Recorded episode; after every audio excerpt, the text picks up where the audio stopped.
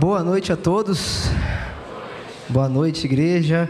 Que alegria estar aqui com você essa noite. Para quem não me conhece, eu sou Arthur, sou pastor de jovens e de pré-adolescentes da nossa igreja. E, gente, eu tenho uma alegria.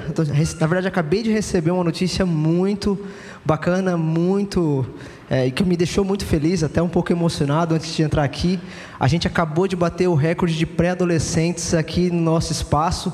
Então, só hoje passaram 165 pré-adolescentes lá no nosso espaço. Isso é um motivo de muita alegria. Mas não para por aí, porque a gente também bateu o recorde no Kids 100 crianças a mais do número do último recorde que já tínhamos batido, gente. Então, mais um motivo de alegria. Mais um motivo de alegria. Mas bom, gente, hoje eu tenho uma missão para conversar com vocês sobre família. Um assunto que é atemporal, que deve ser falado constantemente. Um assunto que mexe com as nossas emoções, um assunto que mexe com o nosso coração. E eu quero dizer que nós estamos juntos nessa. Porque o nosso propósito é levar as pessoas a um relacionamento crescente com Jesus. O nosso objetivo é levar famílias a um relacionamento crescente com Jesus. E por isso eu quero convidar você a viajar comigo, a conversar um pouco comigo sobre família. E meu objetivo aqui não é uma mensagem que venha falar apenas para pais de adolescentes, pais de pré-adolescentes, pais de jovens, não, é para falar a avós, avós, tios, tias, primo, prima, irmão, discipuladores, voluntários, para todos. Esse é o meu objetivo. Tá? E pessoal, eu quero abrir a caixinha hoje, tá bom? Como pastor de pré-adolescentes, pastor de jovens, eu vou abrir a caixinha para você hoje do que nós temos vivido como geração, do que eles estão vivendo, do que eles estão sentindo, porque eu acredito que isso vai nos fazer observar aquilo que eles estão vivendo, vai nos ajudar a saber aquilo que eles ainda vão viver, a relembrar de algumas verdades que podem nos ajudar a manter o foco e também nos dar esperança. Até porque quando a gente fala de família, ah, logo em nossa mente já vem uma preocupação. Preocupação, porque a família é constantemente atacada. A família recebe ataques constantes, ataques vindo de instituições que deveriam defendê-la, como por exemplo, Congresso, imprensa, mídias sociais, influencers, tentando desconstruir os valores da família, tentando inverter os papéis dentro da família e até numa luta contra a Constituição que defende a família. Então nós estamos aí num embate, aonde nós precisamos batalhar pelas nossas famílias. Na verdade, batalhar pela nova geração pela geração que está por vir. E recentemente eu olhei um estudo do Barna Group, né, que é um instituto de pesquisa de fé e cultura, e eles fizeram um estudo, eles levantaram estudos que jovens e crianças nascidas de 1999 a 2015, eles estão mais propensos a se identificarem com os ateus e com outras ideologias. E por que que isso acontece, Arthur? Esse estudo está baseado em relatos históricos da fraqueza da nossa geração em ter um referencial bíblico, da fraqueza da nossa geração em não ter quem ensine em casa e nos contextos né, religiosos, como a igreja. Tem ministério por aí, tem igreja por aí que não tem um ministério de pré-adolescentes, jovens, né, não tem um ministério de kids, sabe? E então essa geração acaba se enfraquecendo.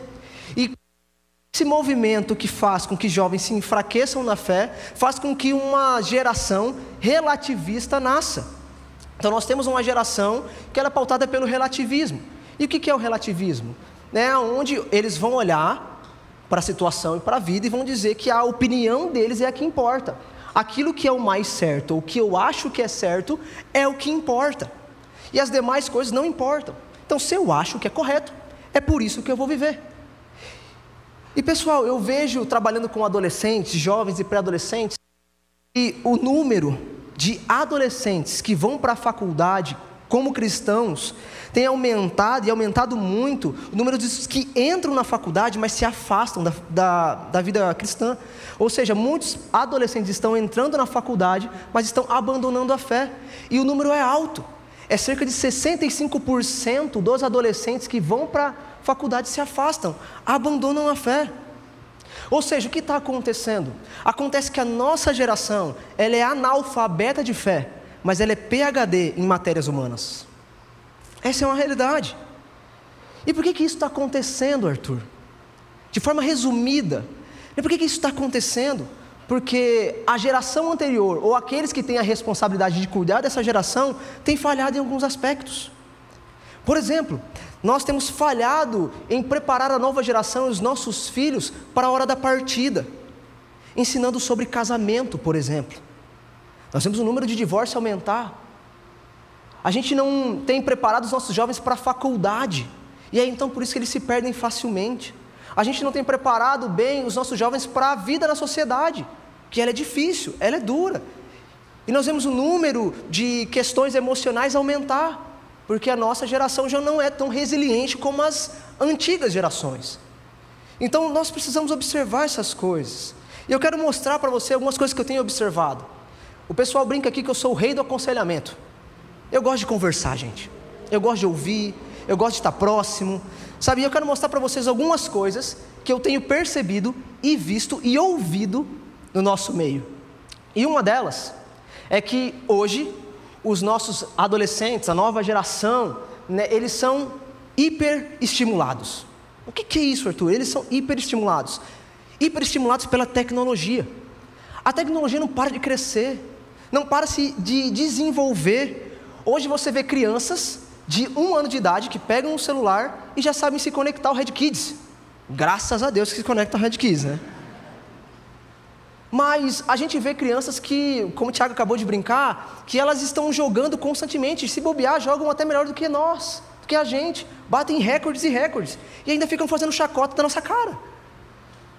Sabe, então é uma geração que tem sido estimulada.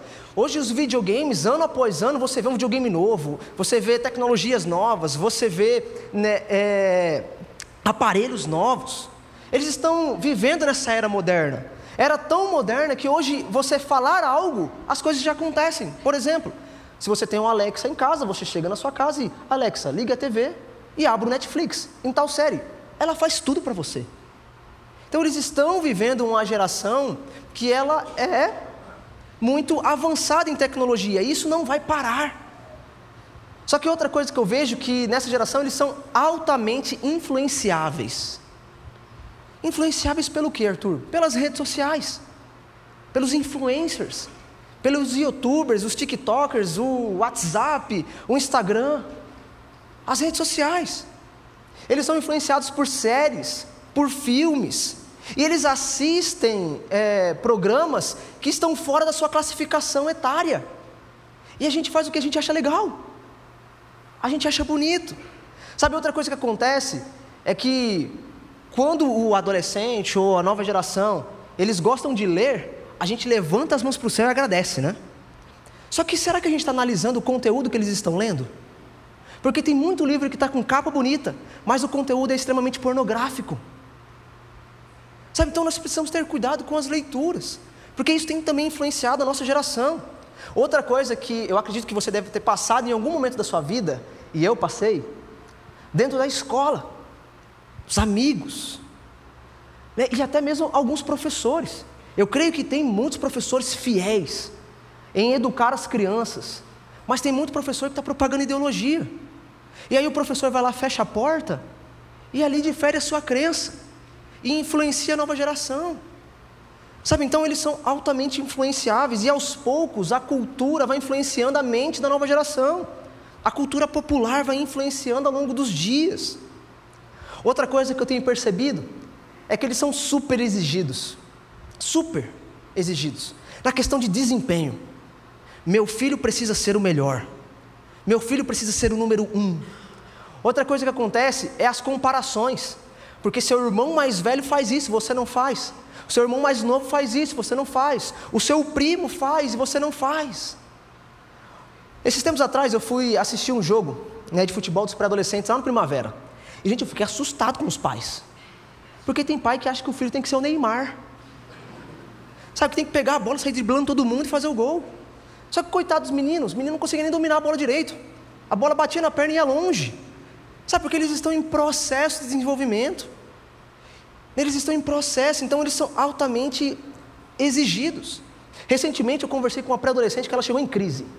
E tudo para adolescente é uma crise, né? E aí então ela chegou para mim, Arthur, eu sou péssima em matemática. Eu virei para ela e falei assim, eu também. Eu também. Ela, Arthur, mas eu fiz uma prova muito difícil. Eu falei assim, sério? E aí, como é que foi? Eu esperando, né, que ela tivesse ido muito mal. Ela, eu tirei 9.5.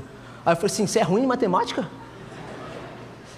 Mas ela virou para mim assim, mas Arthur, o que me entristece é quando eu fui compartilhar com meu pai, ele virou para mim e disse assim, por que, que você não tirou 10? Por que, que você não tirou 10?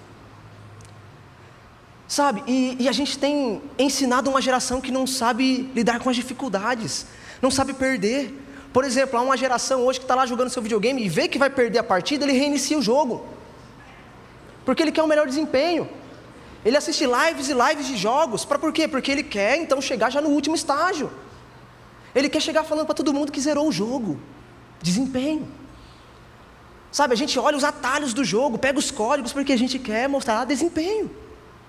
Eles são super exigidos. E quando eles estão em uma situação que precisa de uma escolha, eles não sabem escolher. Eles ficam totalmente perdidos. Porque eles acabam vivendo a pressão de eu preciso fazer uma escolha certa. Se eu fizer a escolha errada, já era. Eles são super exigidos. Outra coisa que eu vejo, eles são muito desacreditados. Quando a nossa geração desabafa, fala, o que nós fazemos? Nós tentamos abafar a voz deles. Nós não damos créditos, não damos crédito àquilo que eles estão falando. Nós não, não nos importamos com aquilo que eles estão falando. Nós não analisamos aquilo que eles estão falando. Porque quando eles estão desabafando algo, o que nós respondemos? Isso é uma frescura. Isso é frescura. Isso logo passa. Isso é uma fase. Nós gritamos e silenciamos essa geração. E essa geração agora só se comunica pelas redes sociais. Se você, quer, saber o que está acontecendo no coração do seu filho, você precisa olhar para o Twitter. Porque é lá que ele está postando o sentimento dele. Porque ele parou agora de compartilhar. E aí então nós damos presentes em troca do silêncio, em troca de resultado, quando eles precisam de atenção eles precisam de presença. E nós precisamos entender que precisamos dar espaço para eles, porque se eles não encontrarem um lugar de segurança em casa, eles vão procurar em outro lugar. E os outros lugares podem ensinar coisas terríveis. Outra coisa que eu tenho percebido é filhos estrelados. O pai coloca o filho num pedestal. Coloca um filho no pedestal, no alto de um pedestal. Você é melhor do que todos os outros. Há de alguém falar mal de você. Há de alguém falar mal de você. Mas isso potencializa o orgulho no filho. E a gente acaba educando uma nova geração que não sabe lidar com o não da vida, com as dificuldades da vida. Outra coisa que eu percebo são filhos como objetos de guerra. Filhos como objetos de guerra. Como isso acontece? Você ama mais a mamãe, né? Você ama mais o papai, né? E aí então fica uma guerra dentro de casa. Outra coisa que acaba acontecendo, que o filho entra numa guerra, quando acontece divórcio, pensão, a briga por pensão. E aí então o filho fica no meio de um fogo cruzado. E o filho, ele ouve tudo, ele se magoa, ele se machuca. Você às vezes não está percebendo o quanto que ele está sofrendo com isso, porque ele tem medo de falar. Ele tem medo de falar, ele tem medo de se expor.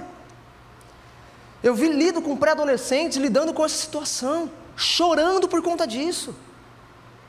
Outra coisa que acontece muito, pais superprotetores. Arthur, meu pai não me deixa fazer nada. Eu vivo numa bolha. Eu não posso sujar meu pé. Eu não posso sujar, eu não posso sujar minha roupa. Eu não posso brincar. Eu tenho que soltar pipa dentro de casa. Sabe, acontece. Pais superprotetores. Outra coisa que eu vejo Pais passivos. Gente, esse caso me chamou muita atenção.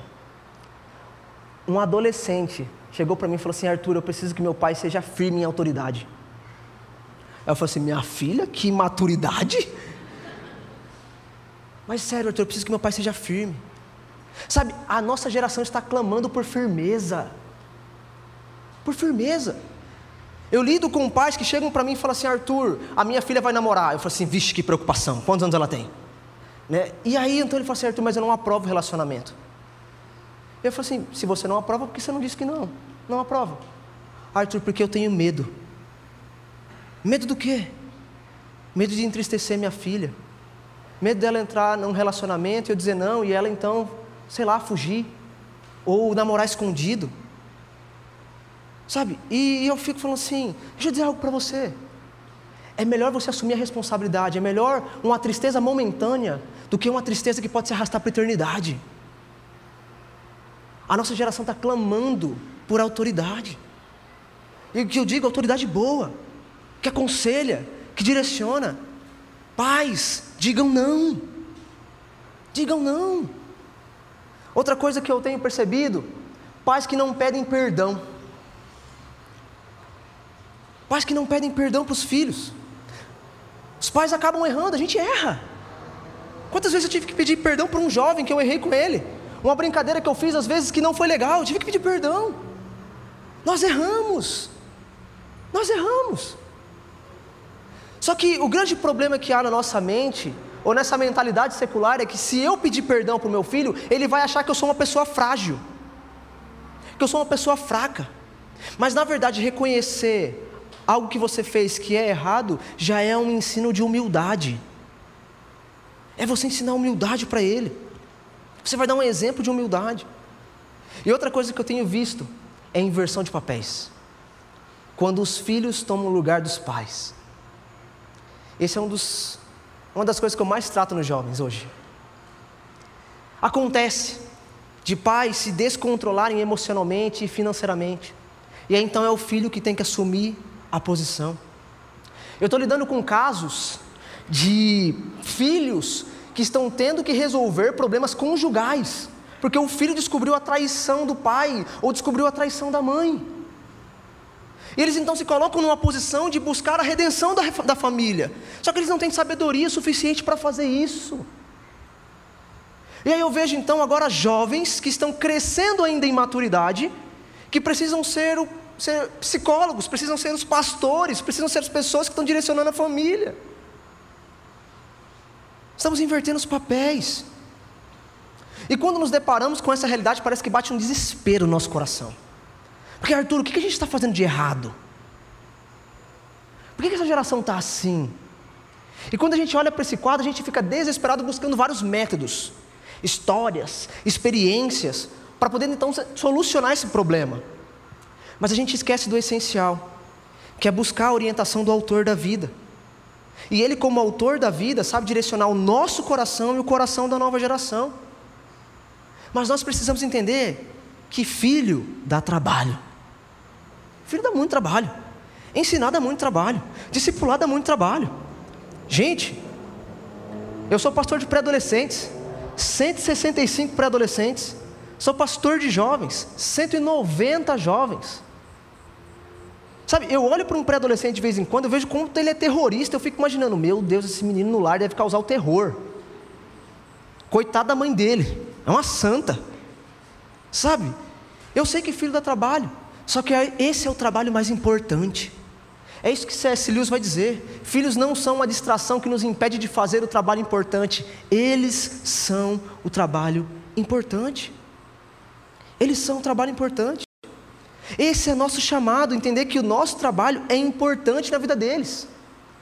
E eu quero conversar um pouco com você sobre o que aconteceu ali em Israel, quando a nova geração iria entrar na terra prometida, e como Moisés lidou com isso, e algumas aplicações que Moisés nos ensina. Eu quero olhar para o texto de Deuteronômio 6, que eu acho que é muito conhecido, aonde Moisés vai nos chamar a atenção a respeito de um chamado que nós temos de cuidado com a nova geração. E esse texto é muito conhecido. Deuteronômio 6, versículo 1 e 2 diz: Estes são os mandamentos, os decretos e os estatutos que o Senhor, seu Deus, me encarregou de lhes ensinar. Não deixem de cumpri-los na terra em que breve vocês possuirão. Vocês, seus filhos e netos temerão ao Senhor, seu Deus, enquanto viverem. Se obedecerem a todos os decretos e mandamentos, vocês desfrutarão de vida longa. Eu quero trazer um pouco do contexto para você. Israel estava a passos de entrar na terra prometida. Eles estavam vivendo aqui uma renovação da aliança. A renovação da aliança estava sendo feita. Por que renovação, Arthur? Porque a aliança que o povo tinha feito com Deus, os antepassados dessa geração tinha feito com Deus, havia sido quebrada. Havia sido quebrada. O que, que o povo fez? O povo antigo fez, Arthur. Eles então receberam os mandamentos de Deus, mas decidiram abandonar a Deus e adorar um ídolo. E fizeram então ali um bezerro de ouro e adoraram aquele ídolo. E Deus já tinha dito para eles que quem os libertou com mão forte, na verdade Moisés havia dito para eles que quem libertou eles com mão forte foi o Deus Eu Sou, o Deus poderoso. Mas eles decidiram adorar a outro Deus. E por conta disso, eles acabaram sendo castigados a perambular, a andar pelo deserto durante 40 anos. 40 anos. Porque eles perderam o direito de entrar na terra prometida. E o direito deles foi repassado para uma nova geração. E então agora nós estamos diante de uma nova geração. Moisés está diante de uma nova geração, aonde a maioria não se lembrava do que tinha acontecido com o povo antepassado. Não sabia o que tinha acontecido no Monte Sinai. Muitos não sabiam sobre os dez mandamentos. Muitos não sabiam sobre a aliança de Deus, a aliança que Deus tinha feito com o povo. E ali Moisés recapitula a história conta novamente como Deus foi fiel, como Deus foi poderoso em salvar o povo do Egito, e que Deus nos chama a ser obedientes, obedientes a Ele. E Deuteronômio é uma série de discursos de Moisés preparando a nova geração para entrar na terra prometida. E ali Moisés, como líder, ele foi encarregado de ensinar o povo. O texto diz: Deus, o seu Deus, nosso Senhor, me encarregou de lhes ensinar não deixem de cumprir, não deixem de cumprir essa palavra. Então Moisés foi encarregado de ensinar o povo, ele foi chamado por Deus para esse papel de instruir o povo a obedecer a ele. E Moisés diz assim: ó, cumpra essa palavra, viva essa palavra, mas repasse essa palavra de geração em geração. Moisés está dizendo o seguinte: ensine os filhos, os netos a viverem ah, de modo que eles obedeçam a Deus. E aí então vocês viverão longos dias na terra. É isso que o texto diz: vocês, seus filhos, se obedecerem a Deus, temerão ao Senhor, e se obedecerem, desfrutarão de vida longa. Moisés está dizendo que esse chamado traz bom fruto, é um chamado maravilhoso. Esse texto nos ensina que Moisés foi chamado para ensinar o povo, e é um exemplo né, para nós, porque nós também fomos chamados a ensinar a nova geração. Arthur, mas esse texto de Moisés, de Deuteronômio, era lá para o povo no Egito, era lá para o povo no deserto, era lá para o pessoal que estava em Moab. Mas Jesus falou isso para nós. Quando a gente olha para Mateus 28, que foi uma das últimas palavras de Jesus, ele nos dá a grande comissão. O que, que ele diz? Ide por todo mundo e pregar o evangelho a toda criatura, batizando-os em nome do Pai, do Filho e do Espírito Santo, e ensinando-os a obedecer tudo aquilo que eu lhes ordenei e eu estarei com vocês sempre. Então, Jesus nos chama a isso, Jesus nos convoca a isso, e essa convocação, esse chamado de Deus é um privilégio, é um privilégio. Olha só o que o texto diz, Salmo 126, versículo 3 diz: Os filhos são um presente do Senhor, uma recompensa que Ele dá, ou seja, é um privilégio, é um presente. Há outros textos que diz que os filhos são herança. E o que é herança? Herança é você receber algo que não é seu, algo que foi conquistado por outra pessoa. Ou seja, os nossos filhos são de Deus, e Deus nos deu o privilégio de cuidar deles, de amar, de ensinar. Então nós recebemos algo da parte de Deus. Só que é interessante, pessoal. Esses dias eu estava estudando um pouco sobre isso, e uma notícia me chamou muita atenção. Muita atenção. Que agora a gente está vivendo a era do metaverso numa vida digital. E aí então surgiu a propaganda: filhos virtuais. Filhos virtuais. É o famoso criança tomaguchi. Sabe, a criança virtual. E a propaganda dizia que a criança vai obedecer sempre. Olha que maravilha! E que ela vai interagir com a família, vai interagir com os pais. Sabe, no mundo de facilidades, no mundo que as pessoas buscam facilidades, essa tem sido a resposta. Só que as pessoas têm perdido o privilégio que é viver isso. o privilégio que Deus nos dá. Só que todo privilégio que Deus nos dá, nos dá exige, um, exige algo. E Deus exige de nós responsabilidade. É um privilégio, mas também requer responsabilidade. Olha o que o texto de Provérbios diz: ensine o seu filho no caminho certo, e mesmo quando envelhecerem, não se desviarão. Esse provérbio de sabedoria é uma orientação, dizendo para nós que a nossa responsabilidade é cuidar, é ensinar, é dar direção aos nossos filhos. Mas em muitos momentos a gente olha para esse texto e a gente quer pegar esse texto como promessa. Como uma promessa. Mas na verdade esse texto é uma orientação. É uma orientação. É um dito de sabedoria para você constantemente ensinar o seu filho. O futuro dos nossos filhos, o futuro da nova geração está nas mãos de Deus. Mas o presente está diante de nós. Por isso que nós precisamos cooperar com a obra de Deus e não atrapalhar. O nosso papel é cooperar com a obra de Deus na vida deles e não atrapalhar. Sabe, então, nós precisamos entender esse ciclo constante. É um ciclo constante de um privilégio, mas também de uma responsabilidade.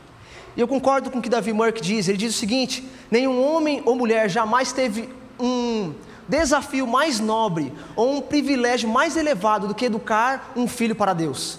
Sempre que menosprezamos esse privilégio ou negligenciamos esse ministério por causa de qualquer outra coisa, viveremos para nos lamentar disso com tristeza e dor. Com tristeza e dor. Então nós precisamos entender que nós somos chamados a viver esse privilégio e essa responsabilidade. E Paulo continua dizendo, olha o texto de Efésios 6, versículo 4 diz: Pais, não tratem os seus filhos de modo a irritá-los, antes, eduquem-nos com a disciplina e a instrução que vem do Senhor. Paulo está exortando os pais aqui a tomarem cuidado na forma como nós provocamos a ira nos nossos filhos. E aí vai mais além da ira. O texto diz na forma como magoamos nossos filhos, desanimamos nossos filhos. Paulo está dizendo assim: olha, faça o oposto, ao invés de irar seu filho, leve para Cristo. Leve para Cristo. Porque Deus também opera em nossos corações no cuidado com os nossos filhos, no cuidado com a nova geração. Gente, quando eu estou pastoreando, eu vejo um caso muito difícil, eu fico revoltado, irado. Às vezes é vontade de pegar o menino e falar: pelo amor de Deus, faz certo. Só que eu preciso, cara, eu preciso me respirar, controlar e falar assim: eu não vou gritar com ele, eu não vou bater nele, eu não vou trabalhar com ironia, eu não vou abusar da autoridade, mas eu vou olhar no olho eu vou falar a verdade de Deus, eu vou direcionar ele para os princípios de Deus, eu vou mostrar o que Deus quer de nós, eu vou corrigir e eu vou explicar o porquê da correção. Mas a Bíblia também fala da vara de correção. E tem muito pai que pega a sua vara e quer tá, tá, tá, na chinelada, né? Mas o texto diz da vara de correção junto com a palavra de sabedoria, com a palavra que traz correção, e isso produz sabedoria. Ou seja, vai haver um momento de disciplina? Vai. Mas vai haver também um momento de instrução da palavra. E pessoal, deixa eu compartilhar com vocês. Eu tomei muita disciplina já. A vara de correção aqui ó, correu solta nas pernas, viu? E eu lembro de uma situação, eu vou compartilhar com vocês. Minha mãe já assistiu o culto, então já contei essa história, então não vai ter problema mais. Mas, para você ter ideia, a minha mãe era minha professora. E a minha avó era diretora do colégio. Prepara aí. E, gente, eu estava lá no meu momento com os meus amigos, né, conversando, aquela coisa de interação na sala de aula. E minha mãe falava assim: Você não pode me chamar de mãe na escola, só professora. Ok, beleza. E a gente estava ali brincando, conversando, e daqui a pouco minha mãe chamou atenção uma vez. Chamou atenção a segunda. E ela falou assim: A terceira, se eu chamar atenção, eu vou colocar vocês para fora da sala. Eu virei para ela e falei assim: me coloca para fora da sala e chama minha mãe.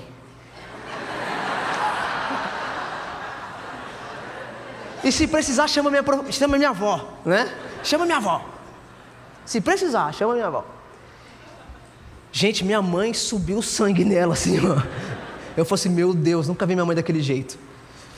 E aí quando eu cheguei em casa, ela olhou para mim, é agora. Eu já sabia o porquê que eu ia ser disciplinado, não precisava nem explicar. E aí, naquele dia, eu fiz, tentei fazer tudo certinho, arrumar, lavar a louça, arrumar a cama, tudo para ver se amenizava, né, a situação. Mas não teve jeito. E aí então minha mãe foi lá e pegou aquela sandália havaiana azul. A havaiana do capeta, aquilo lá. E aí ela pegou aquela havaiana e ela veio para me disciplinar. Na hora que ela veio me disciplinar, a unção do Matrix passou por mim. E eu desviei. Na hora que eu desviei, eu virei para ela e falei assim: Olé.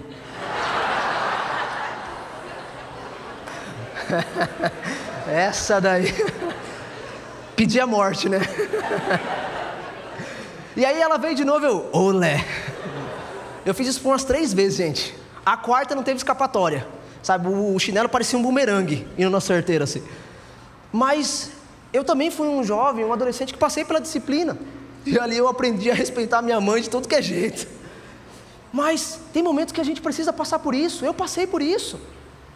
Mas eu lembro que todas as vezes que eu era disciplinado, sempre vinha uma palavra de correção. Eu lembro que quando meu pai colocava, me colocava de castigo, ele me colocava para escrever versículo bíblico. Sabe, obedecer pai e mãe, não mentir, por 200 vezes. Sabe, aquela era uma forma de inculcar na minha cabeça. Sabe, eu não entendia na hora. Na hora eu achava que, que ah, meu Deus, que castigo horrível. Mas ele estava trabalhando em meu coração, para que eu obedecesse a Deus entendesse a lei de Deus. Só que o grande problema que há no nosso coração é que nós queremos a mudança de forma imediata. Nós queremos que o nosso filho mude de forma imediata. Já viu aquela situação que você está vivendo na sua casa, que você acabou de ensinar seu filho, diz assim, você não pode fazer isso, você acabou de ensinar ele. Ele vai lá e faz de novo. E daqui a pouco você vira para ele, eu já falei, eu já cansei de repetir, você não aprende, você tem dificuldade para isso. E olhe lá quando a gente não fala um palavrão para ele. E olhe lá quando a gente não ofende ele. Mas pessoal, nós precisamos entender que os nossos filhos, eles não estão prontos para tudo. Essa geração não está pronta para tudo. Ela está crescendo, ela está desenvolvendo. Romanos diz que há fracos na fé. A Bíblia diz que há bebês na fé. E nós somos chamados por Deus para ser esse instrumento que leva esses bebês, essas crianças, esses fracos na fé a uma maturidade, a ajudar eles a crescer. Sabe, então nós fomos chamados por Deus para direcionar essa nova geração. E eu concordo com o que Ted Tripp diz: ele diz ser um pai ou uma mãe significa trabalhar para Deus, orientando os filhos em direção a Ele. É para isso que nós fomos chamados. Mas para vivermos isso e para isso acontecer na nossa vida, nós precisamos assumir um compromisso. Um compromisso. E qual é esse compromisso, Arthur? Moisés continua a nos ensinar. Ele diz o seguinte no texto, versículo 4, versículo 6: Ouça, ó Israel, o Senhor nosso Deus, o Senhor é único. Ame o Senhor, seu Deus, de todo o seu coração, de toda a sua alma e com toda a sua força. Guarde sempre no coração as palavras que hoje eu lhes dou. O texto começa com um ouça, ó Israel. É o famoso Shema. E o que é isso, Arthur? O que esse negócio significa? O Shema na legislação judaica era algo que deveria chamar a atenção. Todos deveriam parar para prestar atenção. Era um conselho de um, um alto, né, de, um, de alta autoridade. Ou seja, todo mundo precisava parar e ouvir dar ouvidos. Era um conselho que deveria ser uma máxima no nosso coração de dia e de noite. De dia e de noite. E aí então, Moisés continua: Eu sei que há muitos deuses por aí, dos outros povos, eles estão adorando.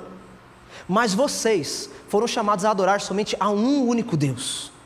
E é isso que o texto diz: O Senhor nosso Deus é o único Senhor. Então vocês são chamados a assumir um compromisso de amar a Deus com todo o coração. Deus não é um Deus como qualquer outro, não, Ele é o Deus verdadeiro. Nenhuma outra coisa, ou algo, ou pessoa deve tomar o lugar de Deus no seu coração.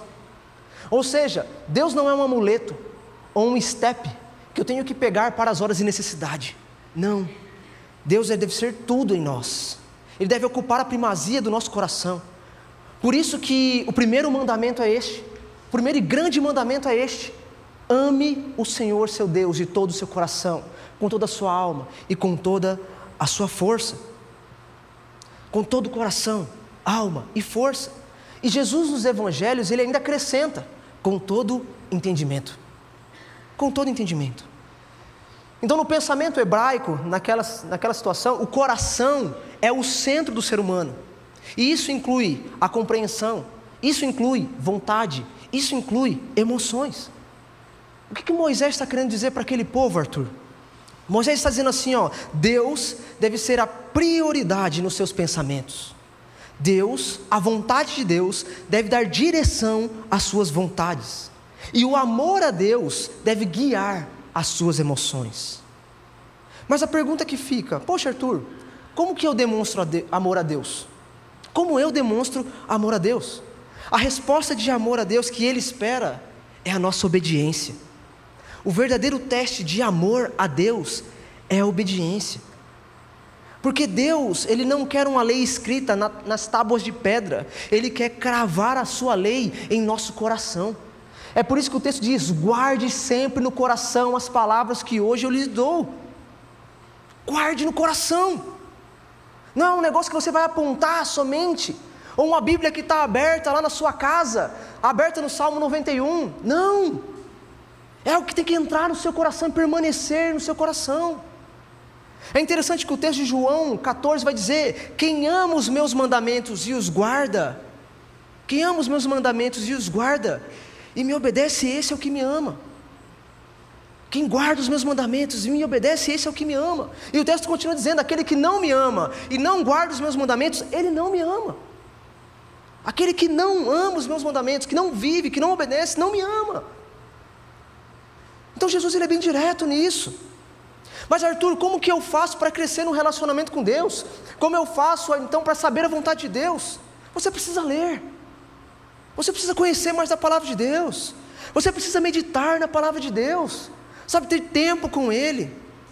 Buscar aí o Red College como uma capacitação para você crescer espiritualmente.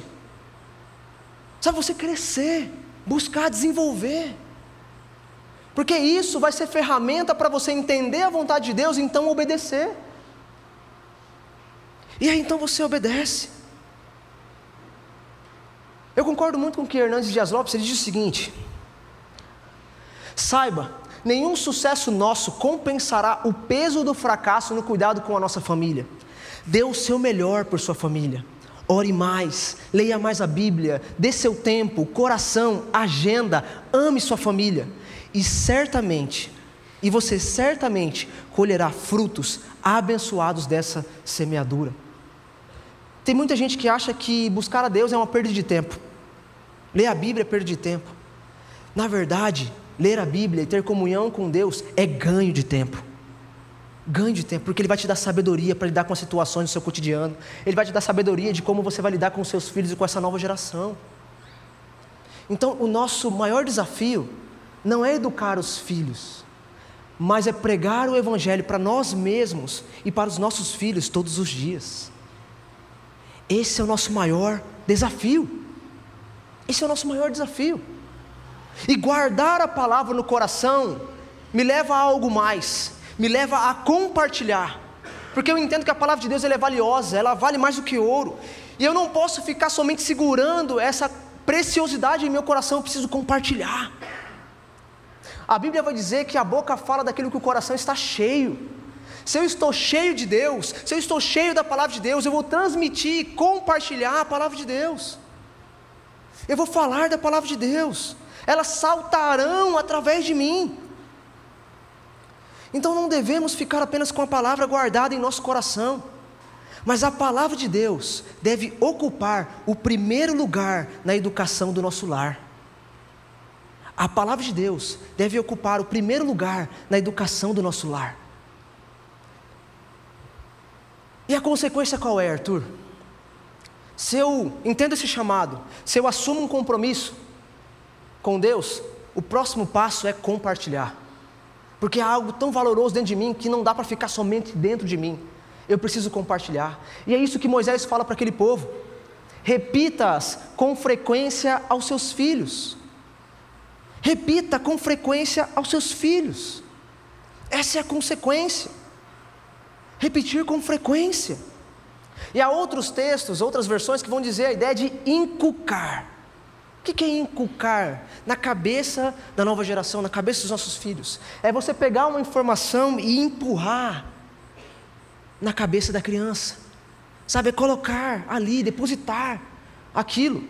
E no original a ideia de inculcar é de apontar, demonstrar com um exemplo, dar a entender, né? indicar, repetir com frequência. Eu gosto muito de usar um exemplo na ideia de inculcar como um arqueiro. Um arqueiro que pega uma flecha aguda, ponte aguda, pronta para caça, aonde ele mira e joga essa flecha e ela acerta o coração. Para nós, nós precisamos estar com as nossas flechas prontas. E qual que é essa flecha? É o conhecimento da palavra de Deus. Porque quando a oportunidade aparecer, eu vou pegar essa flecha, vou mirar no centro do coração do meu filho e vou levar ele para Cristo. Vou ser certeiro naquilo que ele precisa ouvir.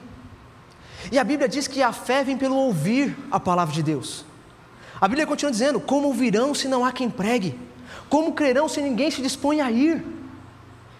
Queridos, nós não precisamos ir para a África ou para qualquer outro lugar para pregar o Evangelho. O nosso campo missionário é o nosso lar, é onde estamos. Há uma nova geração que clama, que clama, que clama por pessoas que pregam o Evangelho, que levem eles para Cristo, sabe, que seja um referencial para eles. Mas nós precisamos ser pacientes com os nossos filhos, porque eles estão vivendo transições. Chega um momento que ele é criança, daqui a pouco ele é pré-adolescente, e daqui a pouco chega o terror da adolescência, e daqui a pouco ele é jovem. Mas nós precisamos ser pacientes com os nossos filhos, porque nós perdemos muitas oportunidades.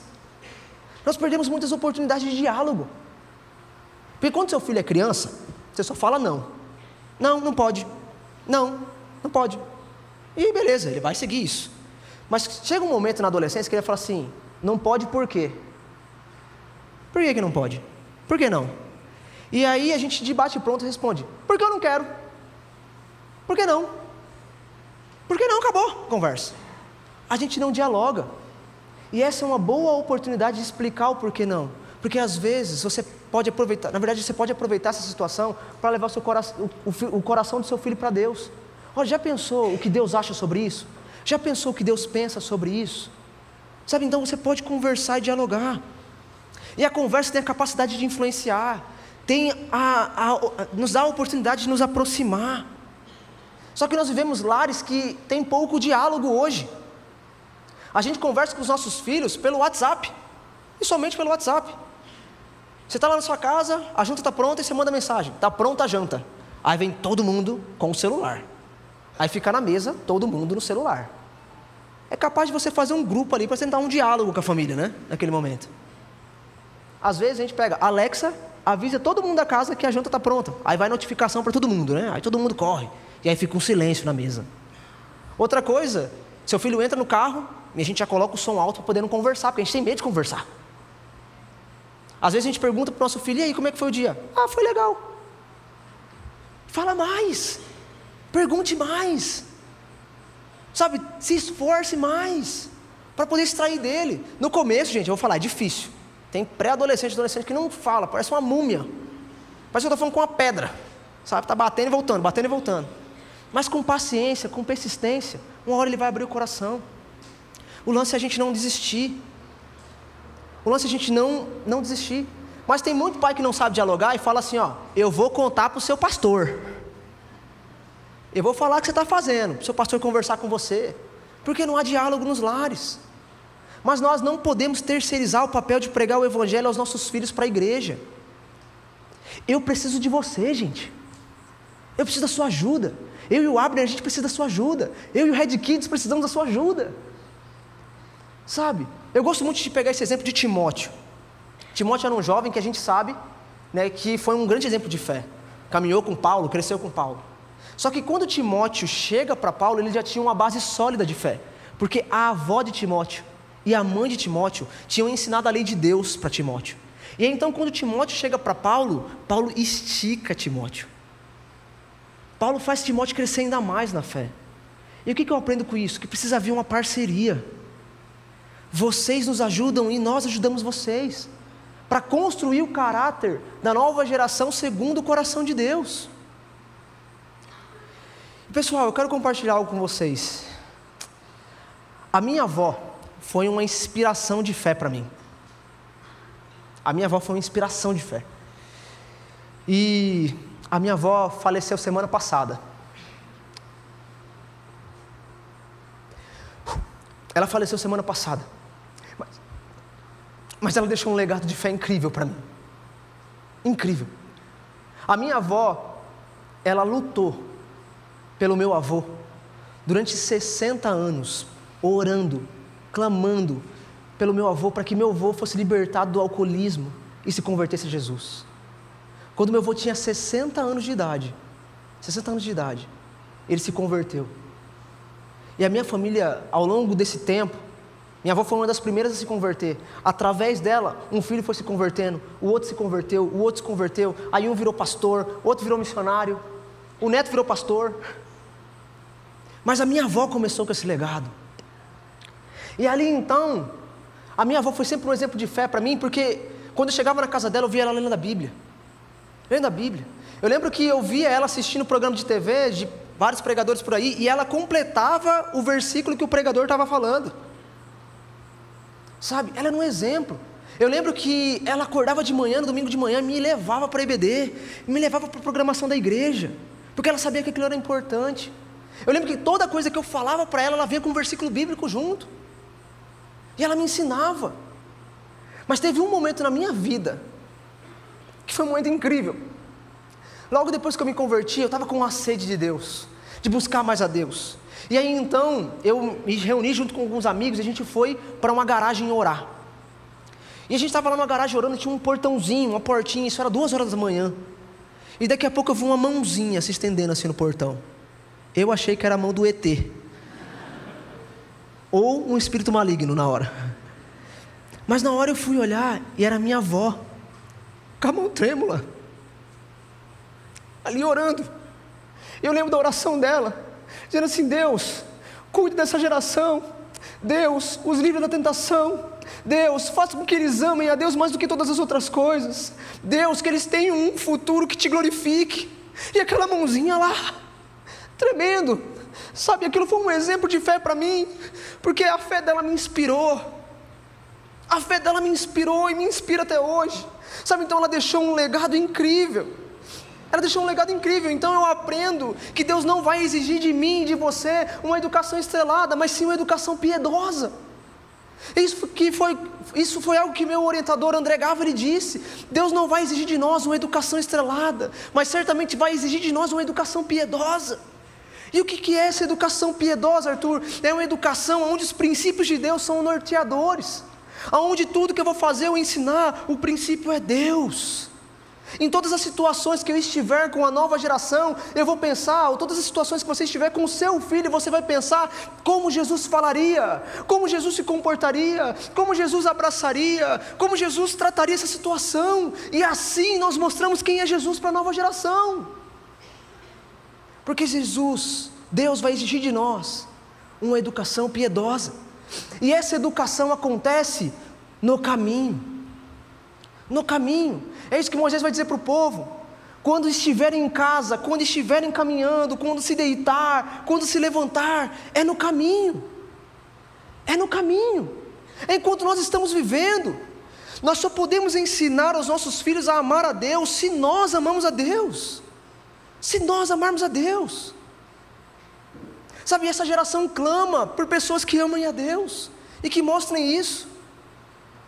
E pessoal, como eu falei, eu gosto de aconselhamento. E quando eu converso com jovens, adolescentes e pré-adolescentes, meu coração dói. E eu vou abrir a caixinha para vocês aqui do porquê dói.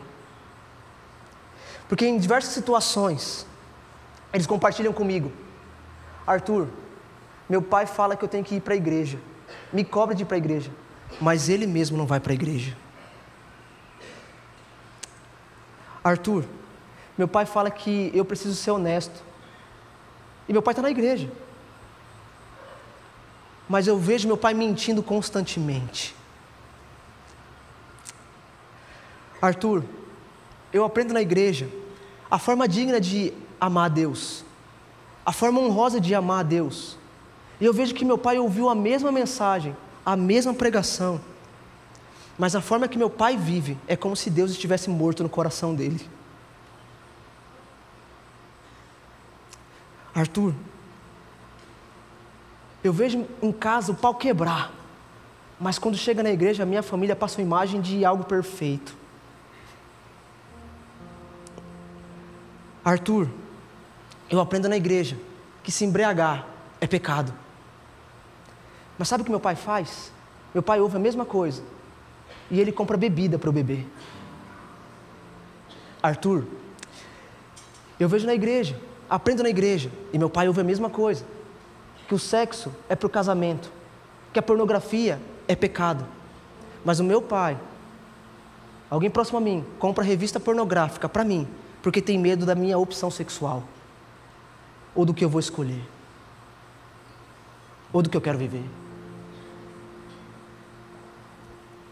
Outra coisa que eu vejo, Arthur, a gente ouve sobre fidelidade.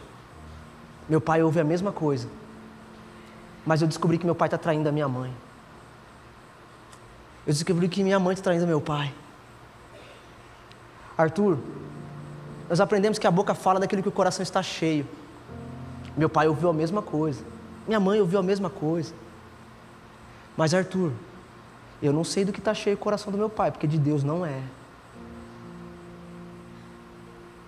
Esse eu acho que é um dos piores. Arthur, meu pai quer controlar meu celular. Mas um dia eu peguei o celular dele e me deu vergonha de olhar para o celular dele.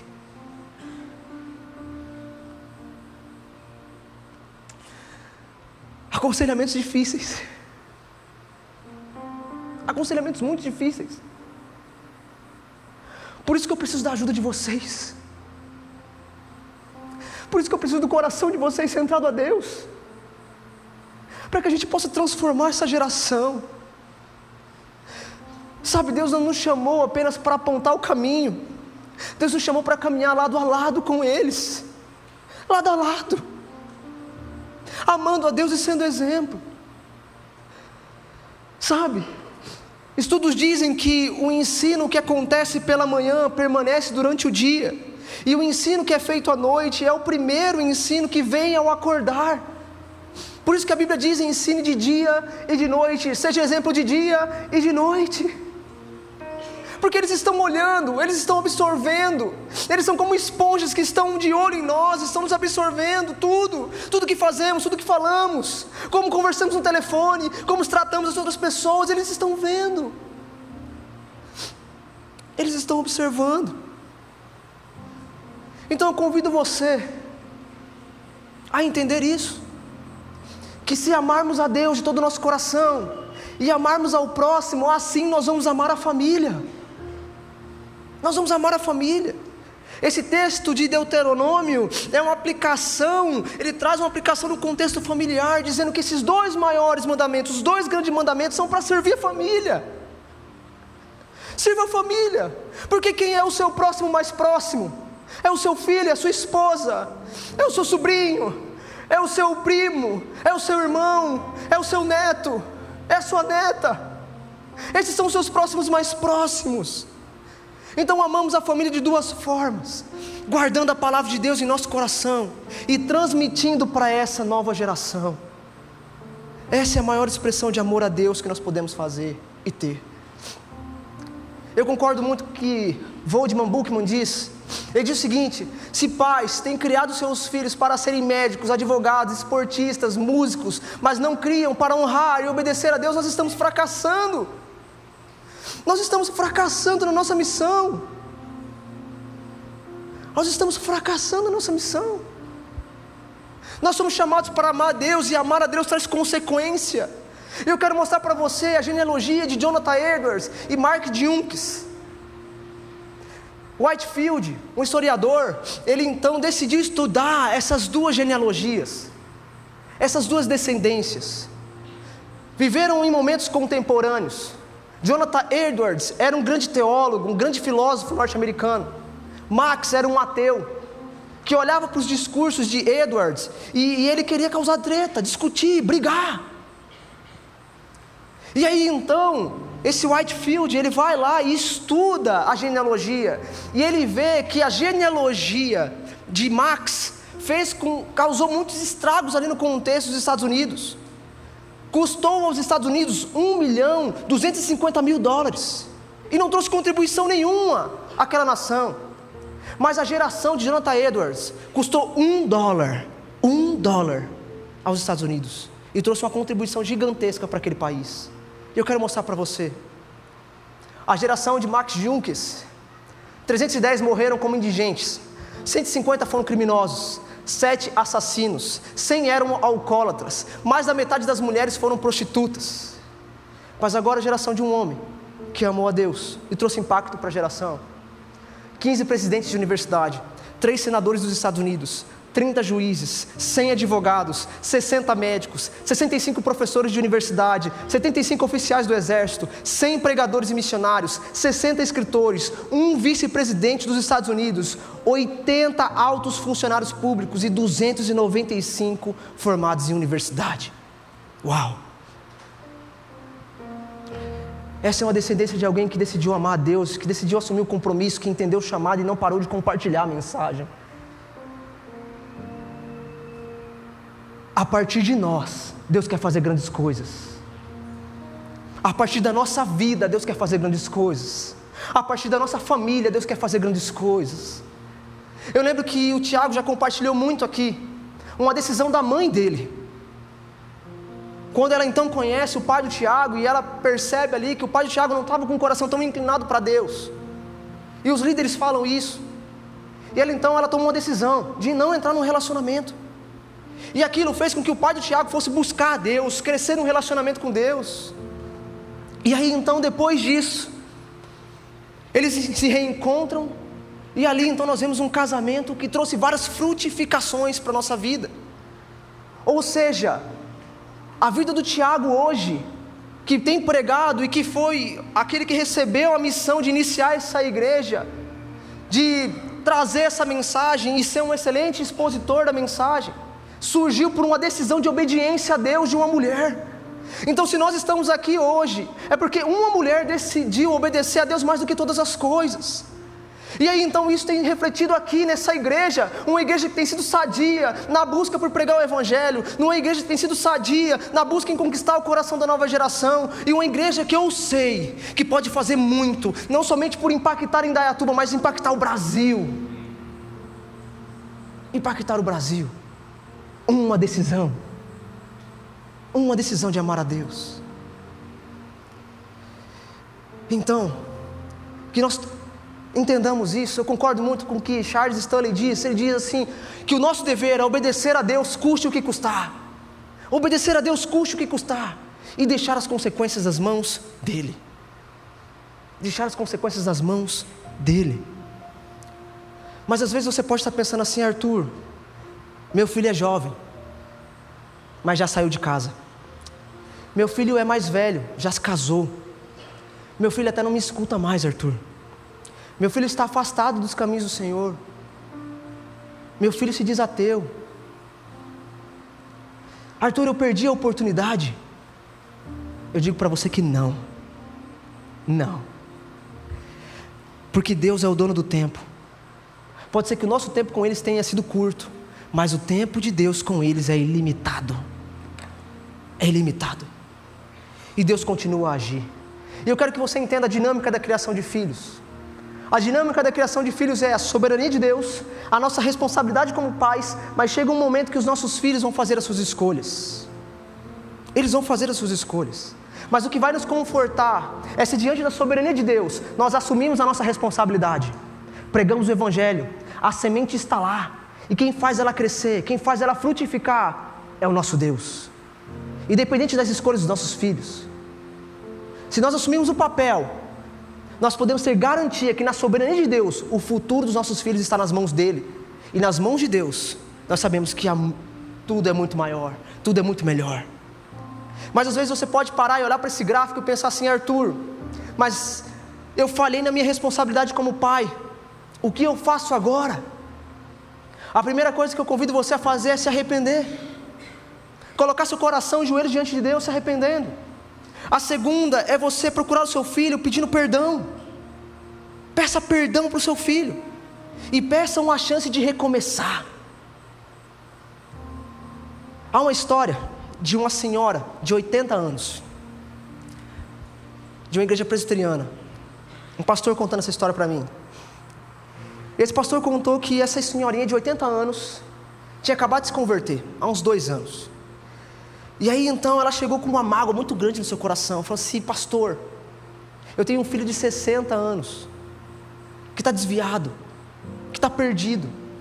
E pastor, eu olho para tudo que eu fiz há anos atrás, como eu falhei como mãe, como eu errei ao ensinar meu filho. E aí então aquele pastor virou para ela e falou assim: ainda há chance, ainda há uma chance de recomeço. Você não precisa desistir do seu filho, vá atrás do seu filho, peça perdão para o seu filho, peça uma chance de recomeçar. E aquela mãe então foi se encontrar com seu filho de 60 anos, e ali ela derramou seu coração. Falou: Meu filho, eu errei com você em tal situação. Eu falhei com você, eu deveria te ensinado dessa forma. Eu sei que muitos dos resultados do que você está vivendo hoje foi falha minha, porque nós falhamos. Foi falha minha. Mas, meu filho, eu quero te pedir perdão. Eu quero te pedir perdão. E quero te dar uma chance, eu quero te pedir uma chance de recomeço. Ela conta para o pastor que logo depois que o filho ouviu tudo isso, o filho ficou de boca aberta, parado estático. E ele decidiu dar uma chance para a mãe. Ele começou a ir para a igreja junto com a mãe. Ele tem ido firme, de forma constante. Eu não sei o fim dessa história. Eu não sei ainda o que, vai acontecer, porque ela ainda está rolando. Mas eu creio que na soberania de Deus, coisas grandes vão acontecer. Coisas grandes vão acontecer. Então nós podemos sim, porque ainda há tempo de cuidar dessa nova geração e de levá-los a mais perto de Cristo. E para refletir e praticar, a primeira coisa que eu quero dizer para você: ame a sua família, amando a Deus em primeiro lugar e compartilhando Sua palavra no caminho, no caminho e no caminho. Nós teremos, nós teremos lares fortes, extremamente fortes, se no nosso coração habitar o Deus forte, se no nosso coração habitar o Deus forte. Outra coisa que eu quero dizer para você: a família não é um projeto que Deus instituiu e desistiu, mas é um projeto que Ele tem poder para salvar e transformar. Porque eu creio que não há poço tão profundo que a mão de Deus não possa alcançar e transformar. Porque Ele tem todo o poder. Ele tem todo o poder. E saiba, Deus não errou ao escolher você para essa missão. Deus não errou ao escolher você para essa missão. Às vezes você fala assim, poxa Arthur, a missão é difícil, ela é cansativa. Arthur, eu falhei ao longo da missão, mas você ainda respira e há tempo de olhar para Deus e saber que Deus tem o poder para transformar essa situação. Deus quer começar a partir de nós. Então, nunca é tarde para recomeçar. Nunca é tarde para recomeçar. Então se lembre: os filhos não são uma maldição, os filhos são bênção. Essa geração é bênção. Quando as pessoas falam, nossa, essa geração vai de mal a pior, não. Essa geração ela vai dar sim seus frutos, porque nós estamos batalhando para isso, porque ela é herança do Senhor, ela é do Senhor e permanecerá sendo do Senhor. Mas nós vamos batalhar por isso. Então a nossa família é sim bênção, e os que virão depois de nós serão bênção, e os depois de nós, bênção, se nós tomarmos a atitude de glorificar a Deus e buscar a Ele em todo o tempo. Em todo o tempo. Eu queria convidar você a ficar de pé. E se você está aí com a sua família, eu queria que você abraçasse a sua família. Às vezes seu filho está bem distante, está longe aí, corre para encontrar seu pai abraça sua mãe, abraça seu filho, seu neto. Às vezes você pode pensar, poxa, mas minha família não está aqui. C.S. Lewis diz uma frase muito, muito interessante. Ele diz assim que a oração é como dizer eu te amo à distância, é abraçar a distância, é cuidar a distância. Mas outra coisa que eu quero dizer para você é que nós aqui somos a sua família. Nós somos igreja, nós estamos juntos. E eu quero convidar você a orar pela sua família, a agradecer porque Deus tem cuidado bem de você, a pedir para que a partir de você a sua genealogia seja transformada, ela, ela seja transformada, ela mude. Então eu quero orar junto com você, mas eu quero desafiar você nessa oração a agradecer a Deus pela mãe ou pelo pai que te não cansou de desistir de você, pelo tio ou pela tia que não desistiu de você. Às vezes até orar pedindo perdão pelos erros cometidos, até você pensar assim: Deus, eu quero assumir um compromisso, que eu vou sair daqui e vou abraçar minha mãe, eu vou abraçar meu pai, eu vou sair daqui correndo, abraçar o meu filho lá no Red Kids, dizer quanto que eu amo ele e o quanto eu quero levar ele para mais perto de Jesus. Eu vou correr lá para os pré-adolescentes, vou abraçar meu filho, vou dar um beijo nele, vou dizer assim: ó, eu quero levar você para um relacionamento crescente com Jesus, sabe? Assuma esse compromisso. Às vezes você vai ter que ligar para o seu filho e falar assim: filho, me perdoa, o pai está aqui, a mãe está aqui, a avó está aqui, o vô está aqui, o tio está aqui aqui, porque eu quero levar você um relacionamento crescente com Jesus, porque a maior expressão de amor já foi cravada na cruz, e se Ele me amou, sendo quem eu sou, Ele vai te amar e vai te transformar, porque Deus tem poder para transformar famílias. Eu quero orar junto com você, feche seus olhos. Deus, eu quero te agradecer, Pai, pela boa dádiva graça e amor do Senhor para as nossas vidas, porque ela é a bênção que nós precisamos. Deus nos ajuda nessa missão, nos ajuda nesse chamado de alcançar o coração dessa geração com o teu evangelho e assim ela ser transformada. Pai, nos ajuda a ter as palavras certas, a aprender a forma certa de te refletir, de transmitir quem o Senhor é. Deus, me perdoa se eu tenho falhado como pai, me perdoa se eu tenho falhado como mãe, me perdoa se eu tenho falhado como tio, tia, primo, prima, avó, irmão. Deus, me ajuda nessa empreitada, porque eu sei que esse desafio tem resultado. Eu sei que o Senhor é o general invencível, que essa batalha já está ganha. A minha família é bênção do Senhor, a minha família é bênção do Senhor, e a minha casa, a minha casa sim servirá a Deus ao longo dos anos. É isso que nós cremos e é isso que nós te pedimos, ó oh Pai. Nós te agradecemos, nós te agradecemos, e é isso que nós te pedimos, em nome de Jesus. Amém.